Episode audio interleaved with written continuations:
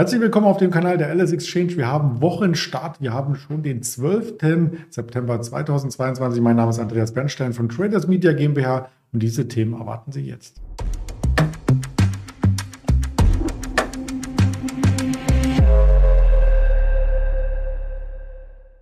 Für die neue Woche habe ich auch wieder Interviewpartner mitgebracht. Da beginnen wir mit einem Händler in Düsseldorf mit dem Nico. Doch zuvor noch der Risikohinweis, denn all das, was wir hier verkünden, ist reine Informationsverarbeitung und Darstellung der objektiven Fakten, keine Handelsempfehlung, keine Anlageberatung. Ja, und da hole ich auch direkt den Nico dazu. Hallo Nico.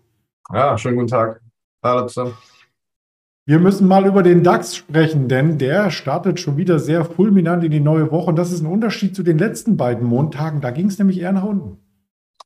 Ja, also scheinbar fasst der Markt wieder einen neuen Optimismus. Der Euro, also angefangen eigentlich am Donnerstag mit der Verkündung der EZB, dass die Leitzinsen um 0,75 Prozent angehoben werden. Seitdem befindet sich eigentlich der DAX und auch der Euro im, im Rally-Modus.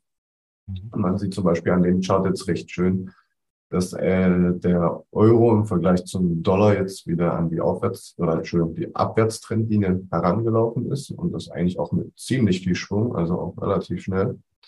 Ähm, ich glaube, viele haben vorher schon so getuschelt, ja, es könnte schon eine 0,75 Erhöhung werden, aber dass die EZB dann durchzieht, die ja quasi sehr, sehr lange sich ein bisschen die Reputation versaut hat, indem sie dann von einer nur vorübergehenden Inflation geredet hat, versucht jetzt natürlich wieder den Boden gut zu machen. Was im ersten Moment wirkt das vielleicht ein bisschen unlogisch, dass wenn der Euro fester wird, dass dann auch der DAX steigt, weil wir ja eigentlich tendenziell eher Exportnation sind und viele Sachen ins Ausland exportieren und ein schlechter oder ein günstiger Euro aus der Perspektive vielleicht gut für uns ist. Aber andererseits wären natürlich dann die Rohstoffe die wir aus dem Ausland beziehen, auch dementsprechend teurer, wenn der Euro zu schwach ist. Und ja, deshalb sehen wir jetzt quasi eine sehr starke Korrelation zwischen DAX und Euro. Mhm. Und damit einhergeht auch ein bisschen die Volatilität zurück, weil der Markt, wie wir gerade gesehen haben, ja relativ langsam steigt, trotzdem auf Sicht von einem Monat immer noch relativ hoch äh, die Volatilität. Und das bringt uns beim DAX zum nächsten möglichen Kursziel. Das liegt um die 13.400. Da trifft er nämlich auch auf den Abwärtstrend. Ja, richtig. Also 13.400 ist erstmal so eine Marke und dann gucken wir mal quasi, wie es weitergeht. Aber die würde ich jetzt auch erstmal analysieren. Da freuen sich die Charttechniker, die aber auch immer ein Auge auf Einzelwerte haben. Deswegen wollen wir heute auch zwei Aktien mit ins Gespräch einbringen. Eine ist äh, die äh, HelloFresh. Die ist nämlich im DAX jetzt lang genug gewesen, sagen einige. Denn im Grunde genommen hat sie da auch von der Marktkapitalisierung her vielleicht gar nichts verloren gehabt und fliegt nun wieder raus. Ja. Ja, ist schon fast ein bisschen witzig, dass die Siemens Energy, die sich mehr als halbiert hat von ihren alten Hochs, äh, erst aus dem DAX dann jetzt wieder geflogen ist und jetzt HelloFresh einfach ersetzt, quasi einfach nur, weil, naja, HelloFresh quasi noch einen Dollar abgestraft wurde. Dann sehen wir heute noch ähm, bis zu viereinhalb Prozent schwächer die HelloFresh gewesen. Da gab es eine ein Public Health Alert, jetzt müsste ich mir das nochmal durchlesen, ein Public Health Alert am Wochenende. Und zwar betrifft das wohl Mahlzeiten in den USA zwischen dem 2. Juli und dem 21. Juli und da vor allem Ground Beef. Und da hat man wohl E. coli Bakterien, Viren äh, gefunden. Und das ist natürlich eine ziemliche Katastrophe für einen Essenslieferanten. Und da wurde die Aktie jetzt erstmal ziemlich ausverkauft. Genau. Er hat heute ziemlich doll erwischt, dann noch in Kombination mit dem DAX-Abstieg. Also da mhm. Sieht gerade nicht sehr gut aus um die Aktie. In der letzten Woche war HelloFresh noch mit der Wochengewinner. Das lag aber, so habe ich es mir zumindest erklärt, daran, dass auch die Publikumsfonds, die dann den MDAX zum Beispiel abbilden, in die Aktie rein müssen. Ja. Ja, mal gucken, mal gucken. Also ich muss sagen, die HelloFresh ist so ein bisschen, kann ich kann man echt schwer abschätzen, wo da gerade so die Richtung hingeht, weil zum Beispiel mhm. das mit dem E. coli, das kam für mich zumindest persönlich total unerwartet und so. Und ja, es ist halt wie bei vielen jungen Unternehmen, da kommen halt manchmal Probleme, wo man sie gar nicht erwartet und weil halt die ganzen Supply Routes und wie es nicht alles heißt, quasi noch nicht richtig gefestigt ist. Und ja, deshalb ist es da auch ein überdurchschnittliches Hoch und runter mit solchen Aktien der letzten ja. Woche Gewinner, diese Woche wahrscheinlich eher mal der Verlierer. So schnell dreht der Wind und die Stimmung an der Börse, um das vielleicht nochmal mit einem Fundamentalpunkt zu untermauern. Es ist so ähnlich wie bei der Bundesliga. Ähm, die schwächsten Werte fliegen dann eben aus dem DAX raus. Ich habe hier mal die Marktkapitalisierung mitgebracht. Da war HelloFresh ja schon unter 5 Milliarden gefallen und dann wird wieder neu durchgemischt. In der Bundesliga ist übrigens Union Berlin auf Platz 1. Was sagst du dazu? Ja, super. Ey. Also ich als Ossi freue mich da doppelt. Ja, jetzt müssen wir aber wieder nach Frankfurt gucken. Denen geht es gar nicht so gut, Bundesliga technisch. Ähm, ja. Aber in Frankfurt die Deutsche Bank, äh, der scheint es gut zu gehen. Die greift jetzt auch ein paar Online-Banken an. Ja, also die Deutsche Bank beziehungsweise allgemein ähm, quasi europäische Banken profitieren gerade sehr stark davon, dass erstens die Zinsen sehr stark angehoben wurden.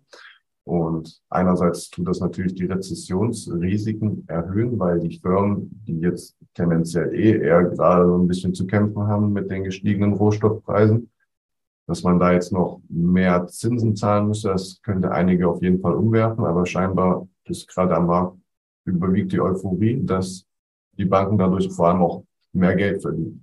Weil das kennt jetzt wahrscheinlich jeder so aus seinem privaten Umfeld. Auf der Aktivseite einerseits wenn man jetzt ein Sparbuch hat oder ein Tagesgeldkonto, da gibt's, also wenn man da glücklich ist, dann kriegt man da vielleicht ein halbes Prozent Zinsen, aber selbst das ist bei den größeren Instituten eher mal selten. Auf der anderen Seite wiederum ähm, nehmen die Banken für Neukredite beziehungsweise für Kreditverlängerungen, also äh, beziehungsweise mit einem variablen äh, mit einem variablen Zinssatz, die zum Beispiel an Euribor gekoppelt sind, jetzt deutlich höhere Passivzinsen. Das heißt, die Zinseinnahmen steigen, aber die Zinsausgaben, die die Banken haben, gerade die mit hohem Privatkundenanteil, die bleiben mehr oder weniger gleich. Und das hat man jetzt zum Beispiel auch schon bei den amerikanischen Banken gesehen, wie JP Morgan, ähm, dass das zu einem deutlichen Anstieg der Zinserträge geführt hat und des Zinsergebnisses allgemein. Und ja, gerade die gescholtenen europäischen Banken profitieren da wahrscheinlich überdimensional. Wenn die Banken jetzt alle nicht pleite gehen wegen den ganzen Kreditausfällen, die es dann vielleicht gibt, könnte das ein gutes Geschäft sein, könnte auch kein gutes Geschäft sein. Also die Bankaktien würde ich sagen, bleiben auf jeden Fall. Auch in nächster Zeit werden die nicht an Volatilität verlieren. Im Gegenteil, die wird wahrscheinlich sogar noch steigen. Ob in die mhm. eine oder in die andere Richtung. Hat sich auch wieder ganz gut gefangen. Jetzt sieht ein bisschen nach Bodenbildung aus im Chart. Ja. Ein bisschen ja. schon, aber ich glaube, da Einerseits könnte es vielleicht so ein Kriegsende könnte dafür sorgen, dass der, dass die Bankaktien komplett nach oben eskalieren. Aber ich glaube, wenn dann so ein paar Firmen pleiten mehr kommen, also bis jetzt hat es ja vor allem Haken oder Görz erwischt. Wenn die Liste da immer länger wird, ich glaube, dann wird es die Bankaktien tendenziell, werden sie auch sehr schwer haben. Mhm. Und man darf auch nicht vergessen, dass die Bankaktien tatsächlich in Europa schon echt günstig sind, aus rein fundamentaler Buchwertbetrachtung. Äh, viele Banken notieren teilweise unter, unter einem Buchverhältnis von 0,5. Das heißt, man könnte quasi, da bei der Deutschen Bank sind es ungefähr 30, 40 Cent. 30, 40 Cent kann man quasi einen Bank-Euro kaufen. Das ist natürlich erstmal super günstig. Bei amerikanischen Banken ist das mittlerweile nur noch bei der Citibank, also bei der Citigroup geben. Aber da sind zum Beispiel Goldman Sachs, JP Morgan und wie sie nicht alle heißen, beim Buchwert notiert, beziehungsweise teilweise leicht drüber. Buffett-Banken zum Beispiel, also die Bank of America, da ist die Bewertung sogar noch deutlicher über den Buchwert.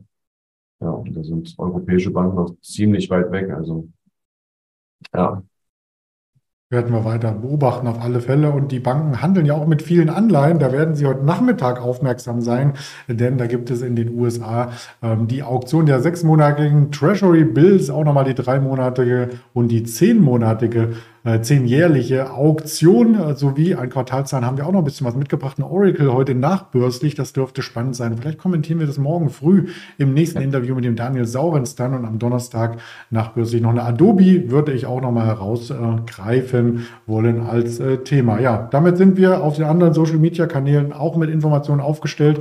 Am Ende des Interviews. Ich bedanke mich bei dir, Nico, und wünsche dir noch eine erfolgreiche Handelswoche. Vielen Dank, das gleiche auch. Macht's gut, gute Trades. Ciao. Ciao.